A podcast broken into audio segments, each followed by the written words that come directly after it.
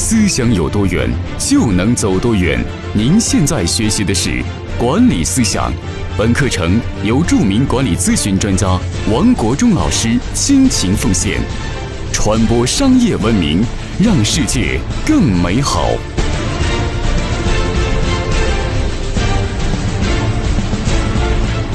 各位伙伴，大家好，欢迎每天打开手机收看我给你分享管理咨询方面知识。今天跟大家分享一集领导力修炼方面的内容。作为一个职场达人，你和别人之间的竞争，凭什么你比别人有竞争优势？而人与人之间的竞争力从哪里可以区分出来？是从你的核心竞争力出来区别的。那么一个人的核心竞争力又包括哪些呢？首先，第一个维度就是一个人的品格力。我们说，老板用人不是看能力，而是首先看你的品格。那么你要具备什么样的品格，才能够成为一名优秀的管理者呢？首先，第一个品格力就是你的诚信。一个人没有诚信，那一切皆无。人无信不立，国无信不强。但是很多一些人没有意识到诚信的重要性，所以在公司里边，甚至有些人还造假的发票、假的学历，然后假的数据。那么在领导检查工作的时候呢，还设置些假的谎言来搪塞领导，这都是有失诚信的行为。那么作为一个公司老板，作为公司的总裁，要特别注重你员工的第一个非常重要的品格力的塑造，就是诚信力。没有诚信的人绝对不可以用。所以作为一个职业化的精英，从今天开始，你就要学会诚信，是你金字招牌。是你立命之本，再就是第二个非常重要的品格力，就是你的利他的品格力。利他，一个人有利他之心，你的起心动念不是私心，不是为了自己的自私自利，而是出发点是能够造福社会，能够帮助他人，那么就具备了一种大爱的能量。请大家记住，在宇宙里边，终极的能量就是爱。爱是世界一切的原点，有了这样的大爱为根基，有了利他为导向，那么你就可以处处逢源，左右的逢贵人。为什么很多人在职场中碰壁？有个非常重要的原因：一是不诚信、小聪明；第二是因为太自私。那么有这样的不良思想的人，往往在职场中会遇到你职场的瓶颈。你得不到别人的信任，在职场中的每一步的成功，都是建立起你的影响力。你在背后，在所有人的心目中建立起一种品格，而这种品格就是你的个人品牌。没有这种个人品牌的意识的打造，你今天虽然获得了短暂的成功或短暂的业绩，但是长远讲，你是很难获得持续的成功的。特别是过去在我们中国经济高速发展的三十年。有很多些赚钱的机会，那么很多人呢为了牟利就不择手段，就牺牲了诚信，牺牲了利他最朴素的价值观。而到了现在，整个的经济形势不容乐观的时候，整个经济正在调整的时候，那么怎么样的人，怎么样的公司能够逆势而起呢？那么这样的这样的公司就属于真正讲诚信、真正讲利他、有使命的公司。所以，作为各位伙伴，无论你是经营企业，还是创业，还是管理团队，都得建立起这样的良好的品格力，就是诚信加上利他。这是作为一个员工，作为一个职场的精英达人，还是一个领袖，你的品格力最重要的根基。好，接下来跟大家分享第二个非常重要的核心竞争力。这个核心竞争力就是你的执行力，执行力就是你做结果的能力。你的品格力再好，人品再好，光会做人不会做事，也不可能获得领导的赏识，也不可能在职场中获得强有力的竞争优势。归根结底，先做人再做事，最终还是要做事情提供结果。所以在职场中，有一类人是人做的很好，但是呢，事做的一很一般。所以最近有一篇文章是写的是华为的任正非一个非常重要的管理思想，要警惕那些做人做得很好，但是不会做事的人在公司的高管的位置上。那么今天你作为一个公司的管理者，作为公司的高管，你光做人，还要带领员工做事。首先，你的个人的执行力要非常的强，执行力就是做结果的能力，提供超越领导期望的能力。所以，你作为一个管理者，你始终要打造你的团队的执行文化，所有人都能建立这种热、这种、这种观念、这种思想。这种思想就是做任何事情必须提供结果，而且这个结果要超越领导的期望。那么，你今天如果说是一名普通的员工，你未来也想成为一名领导，那么，请你记住，你做任何事情都要朝着超越领导的期望。这样的一个目标来执行。如果你总是低于领导的期望，或者是只能满足领导的期望，这只是平庸的表现，这永远成为不了别人的领导。你要成为别人的领导，那么你现在就应该处处朝朝着超越领导的期望，以这样的方式、这样的标准来提升你的执行力。这就是打造你的核心竞争力的非常重要的第二个法则。好，接下来跟大家分享是第三个非常重要的核心竞争力，就是领导力。那么，作为一个部门的管理者，你管理员工还是要领导员工。员工不需要的是你的管理，员工需要的是领导。管理和领导有什么差别？所谓的管理就是自上而下的一种管束，而所谓的领导是。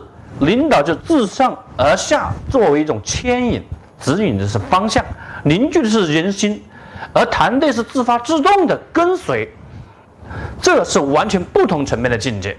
所以，作为一个管理者，你要变成一个领导者，你要完成一轮修炼，这个修炼就是领导力的修炼。那么呢，我接下来会跟大家分享一系列领导力修炼方面的知识，欢迎你每一天都来打开手机来收看，我跟你分享。专题讲领导力修炼方面知识。那么，领导力是从哪里来的？领导力首先是从你自己的品格力，然后就是你的执行力作为基础，而构建你强大的影响力。影响力就是让你的员工发自内心追随你的能力。通常管理是因为你有法定权，有法定权管理员工，但是并非员工发自内心的会追随你。而相反，领导力就不一样。领导力不一样，我举个例子，大家是很容易听明白。比如说像史玉柱，史玉柱是著名的企业家，他曾经公司破产了，但他的核心员工一个都不离开他，公司负债累累。那么最后工资都发不出来，但是他的员工还是愿意跟随他，甚至把家里面的房产抵押的银行贷款，然后交给史玉柱一起二次创业。这就是领导力，这个领导力并非是基于权力，而是基于你个人强大的影响力，而影响力的背后是人格魅力，而人格魅力的背后是你的价值观，而你的价值观首先是诚信，再就是利他，没有诚信，没有利他，你无法去凝聚人心，无法去团结你所有的下属，所以各位，领导力修炼是一个非常博大精深的哲学。所以，请各位坚持收看我给你分享领导力修炼的专题讲座。好，这是第三个非常重要的维度。第四个维度就是你的学习力。你作为一个管理者，你必须有与时俱进的能力，这个能力就建立在你的学习力之上。大家知道，这个社会发展太变变化太快了。早在两年前，我们根本就没有机会，我通过微信的方式给大家来做管理的培训。做管理的分享，那么目前我的管理的学这样的一些视频，在腾讯上的视频已经累计超过一点三亿人次的收看和点击。那么可以在两年前这种事情几乎不可能发生，但是现在为什么可以了？因为移动互联网呢，给我们了全新的机会。同样，移动互联网给我们传统行业都带来机会，就是移动电商。那么作为一个管理者，作为一个公司的企业家，你如果不能够保持与时俱进的学习能力，你就很可能就被迫落后了。请你记住，柳传志曾经讲过，他说：“一家公司的核心竞争力就是你公司高管的集体的学习力以及执行力，就是你要保持与时俱进，没有成功的企业，只有顺势而为的企业。那么这个事是瞬息万变的，如果你没有强大的学习能力来推动你组织的变革，那么你怎么能够领导团队呢？比如说诺基亚，在零八年之前很辉煌，但是诺零八年杀出了一个苹果手机，那么苹果短短的三到五年就把诺基亚淘汰了。那么你今天无论你过过得多成功，你今天达到了职场的顶峰，都不重要，而重要就是你要顺势而为，而顺势而为必须有强大的学习能力。包括韩国的三星，韩韩国的三星把自己的核心竞争力就是组织的学习与创新能力，没有学习就不可能有创新，只有很强的学习力的人才有创新，而创新就是顺势而为。所以，作为一个企业家，作为一个公司的高管，哪怕是你今天收看我的讲座，你今天是一名员工，你也要具备很强大的学习力。你每一天都坚持打开手机来收看我给你分享的一系列管理咨询的知识。我相信你，坚持三十天，你的人生就开始改变。坚持三十天，你就可以形成一种学习的素养，学习的这种习惯。那么，有了这样的一个学习的习惯，你将来。你就不断的储备你的能量，那么这也是构造你核心竞争力非常重要的一种方式，这就是学习力。好，那么接下来跟大家分享第五种非常重要的核心竞争力的要素，就是思想力。思想力非常的重要。那么人类的文明的进步都是思想的进步。比如说我们中国，我们中国，我们的新中国的成立。跟五四运动、跟辛亥革命一系列的现代商业文明的国家制度文明的思想有密切的关系。如果没有五四运动传播马克思主义，没有五没有这些运没有这些思想的运动，就不可能有国家层面的变革。那么，作为一个领导者一样的，你要推动公司的发展，你要推动团队的进步，你没有好的思想力，你。就缺乏洞察未来的能力，所以呢，一个优秀的领袖，你的思想力也非常重要。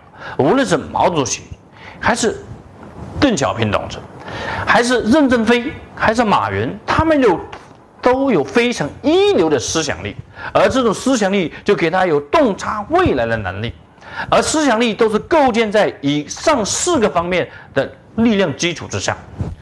那么，我们思想力公司为什么取这个名字？取这个名字，就是思想改变世界。用思想改变世界这句话不是我们自己创立，而这句话是来自于乔布斯。所以你看看，这都是学习的结果。用思想改变世界。那么我们公司是以基督教文化作为根基的公司。我们公司的名字来源于，就是我们一切的思想来于上帝的智慧，敬畏上帝是知识的开端。宇宙浩瀚无边，那么又非常的和谐，非常的完美。那么背后必须有个强大、超级的智慧和能量在控制这个宇宙。人要有敬畏之心，所以敬畏上帝是智慧的开端。所以大凡优秀的管理者，大凡优秀的领袖都有敬畏之心，大凡一些顶尖的一些科学家。都对宇宙充满了敬畏，所以百分之九十三以上的诺贝尔奖获得者都是信仰上帝的人。